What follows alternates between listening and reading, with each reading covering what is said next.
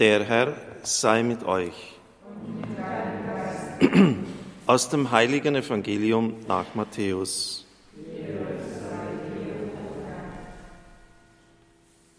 Josef, Jakob zeugte den Josef, den Mann Marias. Von ihr wurde Jesus geboren, der der Christus genannt wird. Mit der Geburt Jesu Christi war es so. Maria, seine Mutter, war mit Josef verlobt. Noch bevor sie zusammengekommen waren, zeigte sich, dass sie ein Kind erwartete, durch das Wirken des Heiligen Geistes. Josef, ihr Mann, der gerecht war und sie nicht bloßstellen wollte, beschloss, sich in aller Stille von ihr zu trennen. Während er noch darüber nachdachte, siehe, da erschien ihm ein Engel des Herrn im Traum und sagte, Josef, Sohn Davids, fürchte dich nicht, Maria ist deine Frau zu dir zu nehmen, denn das Kind, das sie erwartet, ist vom Heiligen Geist. Sie wird einen Sohn gebären, ihm sollst du den Namen Jesus geben, denn er wird sein Volk von seinen Sünden erlösen.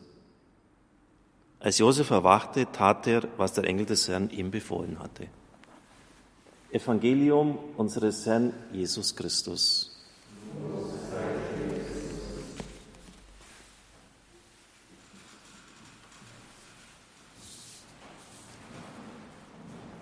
Liebe Zuhörer, liebe Gemeinde, liebe Brüder und Schwestern im Herrn, wir leben in spannenden Zeiten und überall, wo ich mit Menschen spreche, wo sie mit mir in Kontakt sind, spürt man so Verunsicherung bis Angst in der Luft hängen. Und es ist ja nicht ganz unbegründet. Es hat etwas mit uns gemacht, diese zwei Jahre Corona, die ganzen Diskussionen auch in der Familie, die unterschiedlichen Positionen. Im Bundestag wurde es ja auch gestern erörtert, Impfpflicht ja oder nein, die ganzen Argumente, alles, was im Internet dazu herumschwirrt, auch die ganzen Spaltungen, Verwerfungen, die das hervorgerufen hat. Und kaum, dass wir uns einigermaßen von dem erholt haben, ausgestanden ist es immer noch nicht ganz. Der nächste Winter wird es zeigen. Dann dieser von niemand für möglich gehaltene Krieg in Europa. Die Folgen davon sind jetzt schon spürbar. Im letzten Jahr hatten wir eine Inflation von 3,1 Prozent. In diesem Jahr wahrscheinlich auch noch mal so eine Zahl, vielleicht sogar noch höher.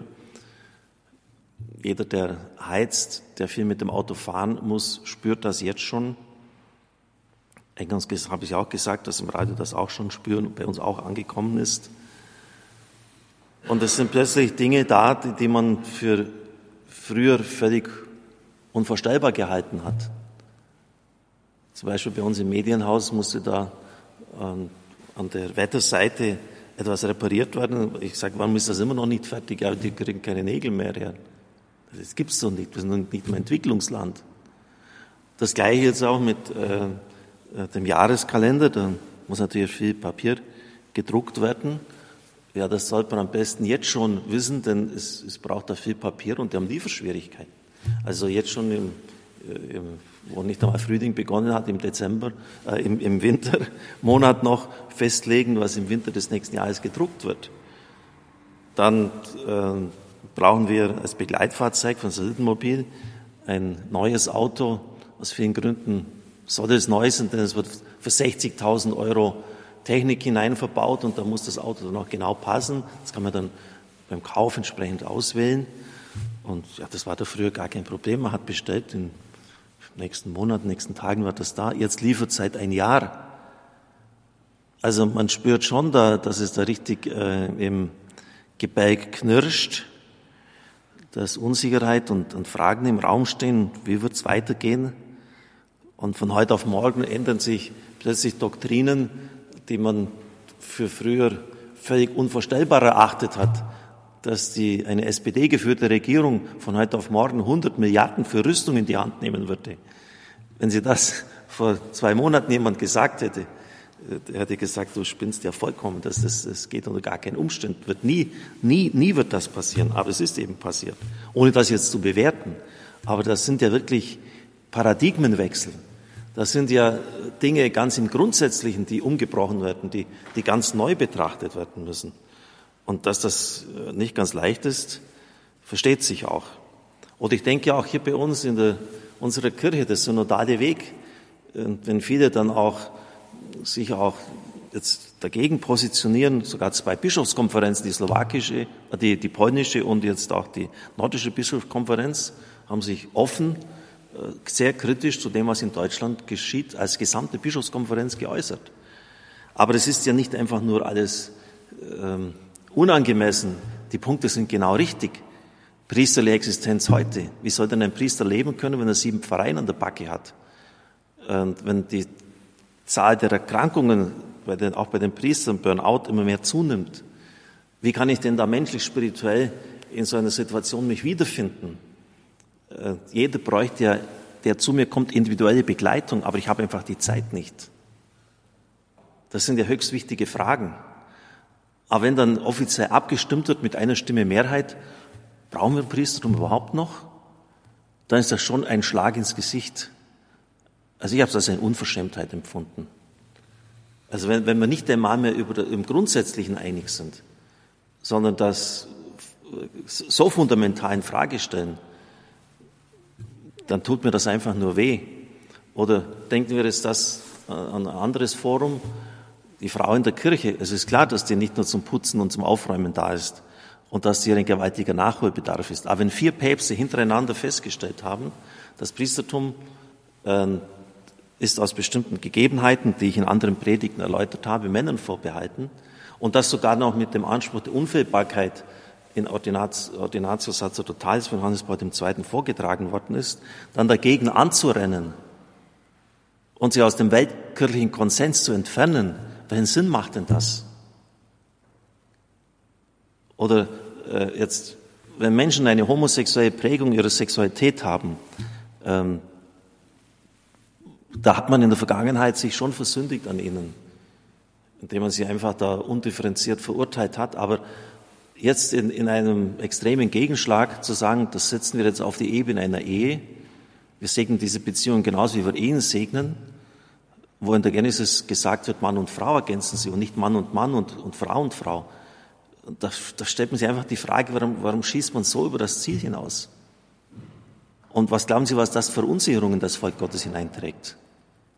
Wenn wir jetzt in dieser Weise uns an der Sexualität der Welt ganz gleichschalten, wozu brauche ich eigentlich noch eine Kirche? Es ist jetzt nur eine Verdopplung dessen, was in der Welt schon da ist.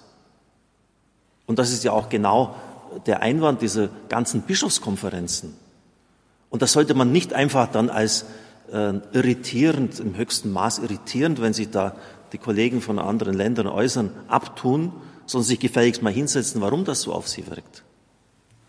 Also das sind schon auch in unserer Kirche Gärungsprozesse, Umbrüche, ähm, die einiges auch auslösen und auch in Ängsten und Zweifeln. Anstatt sich wirklich der Evangelisation zu widmen. Ich habe gestern in einer Predigt dargelegt, was junge Leute noch vom Glauben wissen. Und das war in einer Innenstadt, in einer Fußgängerzone, und zwar bei uns in Augsburg.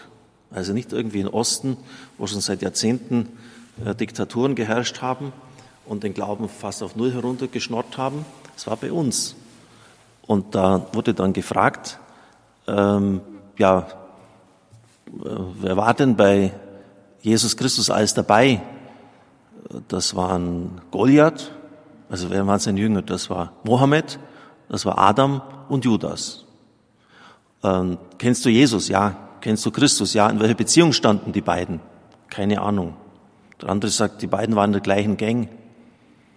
Äh, was wird dann an Pfingsten gefeiert? Die Kreuzigung. Äh, an Weihnachten die Wiedergeburt.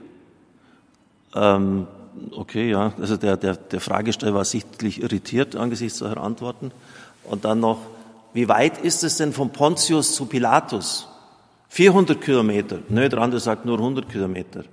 Ja, wo liegt denn Pilatus? Madagaskar in Afrika irgendwo, glaube ich. Also unvorstellbar, was da für Antworten kommen, nachdem Leute jahrelang den Religionsunterricht durchlaufen haben. Was ist da von zu Hause mitgegeben worden? Was haben sie in der Schule gehört? Äh, warum kommt es zu solchen Antworten? Das ist das eine. Also da sehen wir, es, es, es braucht Evangelisation. Aber wir haben auch die Erfahrung des anderen gemacht. Und das möchte ich Ihnen jetzt äh, vorspielen. Die Technik hat es möglich gemacht, dass man es einspielen kann. Junge Leute haben bei der Jugendsendung bei Radio Horeb immer am Montagabend, aber auch äh, verteilt in kleineren Teilen, auch am äh, 21.30 Uhr etwa, per WhatsApp eine Sprachnachricht uns geschickt, die es in sich hatte. Und jetzt bitte ich mal die Technik, das einzuspielen. Ich sitze hier gerade mit äh, vier, drei Freunden und wir haben den Sender gerade angemacht und es interessiert uns wirklich brennend und wir würden gern wissen, wie wir zu Gott finden können wieder. Wir sind nämlich, sagen wir mal, noch relativ jung und wir haben eigentlich den Pfad verloren, aber da fehlt etwas in unserem Leben und ich weiß nicht, ob wir das wiederfinden können. Das, das hat mich fast umgehauen, als ich das zum ersten Mal gehört habe. Wir würden brennend wissen, wie wir wieder zu Gott finden können. Wir sind jung, wir haben den Pfad verloren und wir spüren, dass uns etwas fehlt. Könnt ihr uns nicht sagen, wie man das wiederfinden kann? Boah, für einen Radiomacher ist das ein aufgelegter Elfmeter. Besser könnte die Frage gar nicht sein, du musst nur noch das, das verwandeln. Und da hatte ich die Idee, das ist immer auch mein, mein Job dann, diese Nuggets, die liegen ja auf dem Boden, die brauchst du nicht einmal waschen, brauchst nur aufheben. Das schicken wir den deutschen Bischöfen zu, die sollen Antwort geben. Weil wenn, wenn junge Leute mit dieser Offenheit kommen, mit dieser Feststellung, wir sind auf der Suche, irgendwas haben wir verloren im Leben, weiß nicht, irgendwas stimmt nicht mehr, wahrscheinlich hängt es mit Gott zusammen, aber zeigt uns jetzt, wie, was, wie kann ich den Gott wiederfinden? Und dann haben mindestens 15 deutsche Bischöfe gesagt, okay, wir geben da Antwort drauf. Und die haben uns auch, das kann man heute mit dem Handy schon in perfekter Qualität machen, haben sie ein Sprachmemo, das, dann können sie es gleich über E-Mail verschicken, haben Antworten gegeben. Und wir werden all diese Antworten der Bischöfe in den Jugendsendungen vorspielen. Immer diese Frage und dann die Antworten. Und das ist der Sinn, warum es Radio Horeb gibt. Und glauben Sie mir eins, äh, das ist nur der Anfang. Ich habe es ja ausdruckt von meiner Sekretärin vor mir. Das wird erst noch richtig losgehen. Es werden viele in unserem Land noch wach werden und sagen, irgendwas fehlt uns. Ihr sprecht hier von Gott, ja, wer ist denn der eigentlich? Leben mit Gott ist unser Slogan. Und wenn wir darauf keine Antwort geben können, dann machen wir unseren Job falsch. Deshalb gibt es uns. Und deshalb ist dieser Sender unvorstellbar wichtig in unserer Zeit. Also junge Leute, die auf der einen Seite furchtbar ignorant sind, nicht mal mehr die Essentials des Glaubens herbringen, auf der anderen Seite aber doch auch welche, die kapiert haben, Moment mal, irgendwas fehlt uns da. Und ich bin sehr sicher, dass es mit Gott zu tun hat. Theologisch gesprochen, der Mensch ist auf Gott hin geschaffen.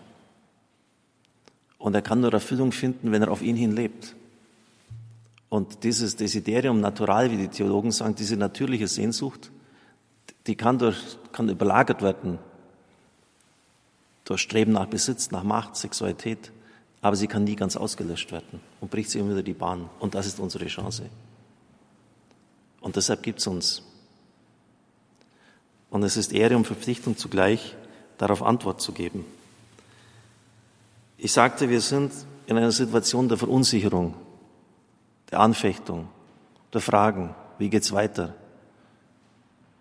Wenn dieser furchtbare Krieg vorbei ist, ich glaube nicht, dass das alles ausgestanden ist, solange wir nicht ganz grundsätzlich umkehren.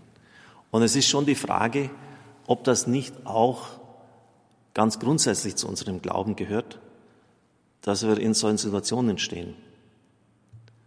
Beim Heiligen Josef war es ja auch so. Ich möchte Ihnen einen Text von Alfred Delp vorlesen, der im Kreisauer Kreis mitgewirkt hat, also der aktiv auch gedacht hat, wie kann man Hitler beseitigen und eine neue Ordnung, äh, wenn der Mann mal weg ist, getötet worden ist, wieder aufrichten. Unser früherer Priesterseelsorger Schmidt-Konz, ein Jesuit, hat einmal bei einer Rekollektio, einem Einkehrtag, uns Folgendes erzählt, dass Alfred Delp ein großer, aktiver Mann war. Er hat von Zeiten der Anbetung wenig bis gar nichts gehalten, hat sich über einen Kaplan Wehrle lustig gemacht, der öfters still vor dem Herrn gekniet ist. Und dass dann dieser große Umbruch in seinem Leben, dass in eine ganz große Tiefe der Spiritualität, der Anbetung auch hineingekommen ist, erst dann stattgefunden hat, als ihn die Nazis geschnappt haben und ihn immer wieder brutalst verprügelt haben, bis ins Ohnmacht, bis ins Koma hineingeschlagen haben. Und da ist es dann wirklich aus ihm herausgebrochen. Äh, und, und er hat dann Sätze formuliert, die für die Ewigkeit sind. Brot ist wichtig, Freiheit ist wichtiger. Am wichtigsten ist die unverratene Anbetung. Also er hat dann genau, äh, diese Not hat ihn aufgebrochen, diese Peinigungen, der er ausgesetzt war, die Unsicherheit, die bevorstehende Exekution durch die Nazis, dass er auf Gott hin offen geworden ist. Und dann schreibt er jetzt genau über die Situation des heiligen Josef. Das waren doch Stunden und Tage, die durchgestanden werden wollten. Für Josef war der Glaube an einen Menschen in Frage gestellt, also nämlich sieht, dass Maria schwanger ist. Aber für Maria, sie hatte sich doch Gott übergeben. Ihr Ja war vorbehaltlos und bedingungslos. An sie war das Wort ergangen einer Weise, wie es an kein Geschöpf je mehr ergehen sollte. Und nun schwieg Gott. Sie spürte die fragenden Augen des Mannes. Sie litt die Qual des treuen Herzens und das Leid und die Enttäuschung des Gerechten mit. Und Gott ließ sie zunächst allein in diesen Stunden unter diesen Lasten. Immer wieder unser Schicksal. Da haben wir Verheißungen gehört und Botschaften geglaubt und Sendungen gespürt. Und plötzlich hängen wir allein im Schicksal. Das passiert so im Menschenleben. Auch im Christenleben. Sollte es nicht gerade da ganz anders sein und ganz selten? Aber es ist nun mal so. Und gerade dies sind die Entscheidungsstunden für den Wert und Unwert unseres gläubigen Daseins.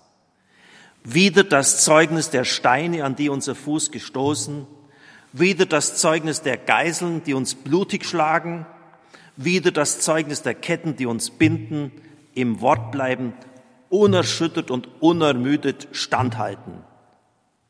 Er spricht von sich. Das ist die große Antwort, die ein Mensch Gott geben kann.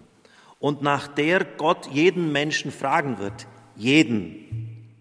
Es wird keinem geschenkt, der wach und erwachsen vor Gott, dem Herrn, gelten soll. Hundertfältig stellt Gott heute diese Frage, dass wir fähig sein, die Antwort zu geben. Die Tugend der Unermüdlichkeit ist anstrengend, aber sie erst macht den Menschen gottesfähig und öffnet ihm auch die Augen für die eigentliche Wirklichkeit Gottes. Und wo dies vom Menschen ehrlich versucht wird, da gewinnt die Welt ein neues Gesicht. Alfred Delp, Jesuit, 44 verhaftet, 2. Februar 45 hingerichtet. Ich werde das im Hörerservice hinterlegen. Wenn Sie den Text haben wollen, können Sie ihn anfordern, um ihn noch zu meditieren. Niemand wird das erspart, der wach und erwachsen vor Gott, dem Herrn, gelten soll. Diese Prüfungen. Und da standhalten, Unermüdlichkeit. Und das geht halt eben nur, wenn Sie in einer ganz engen Beziehung zu Gott leben.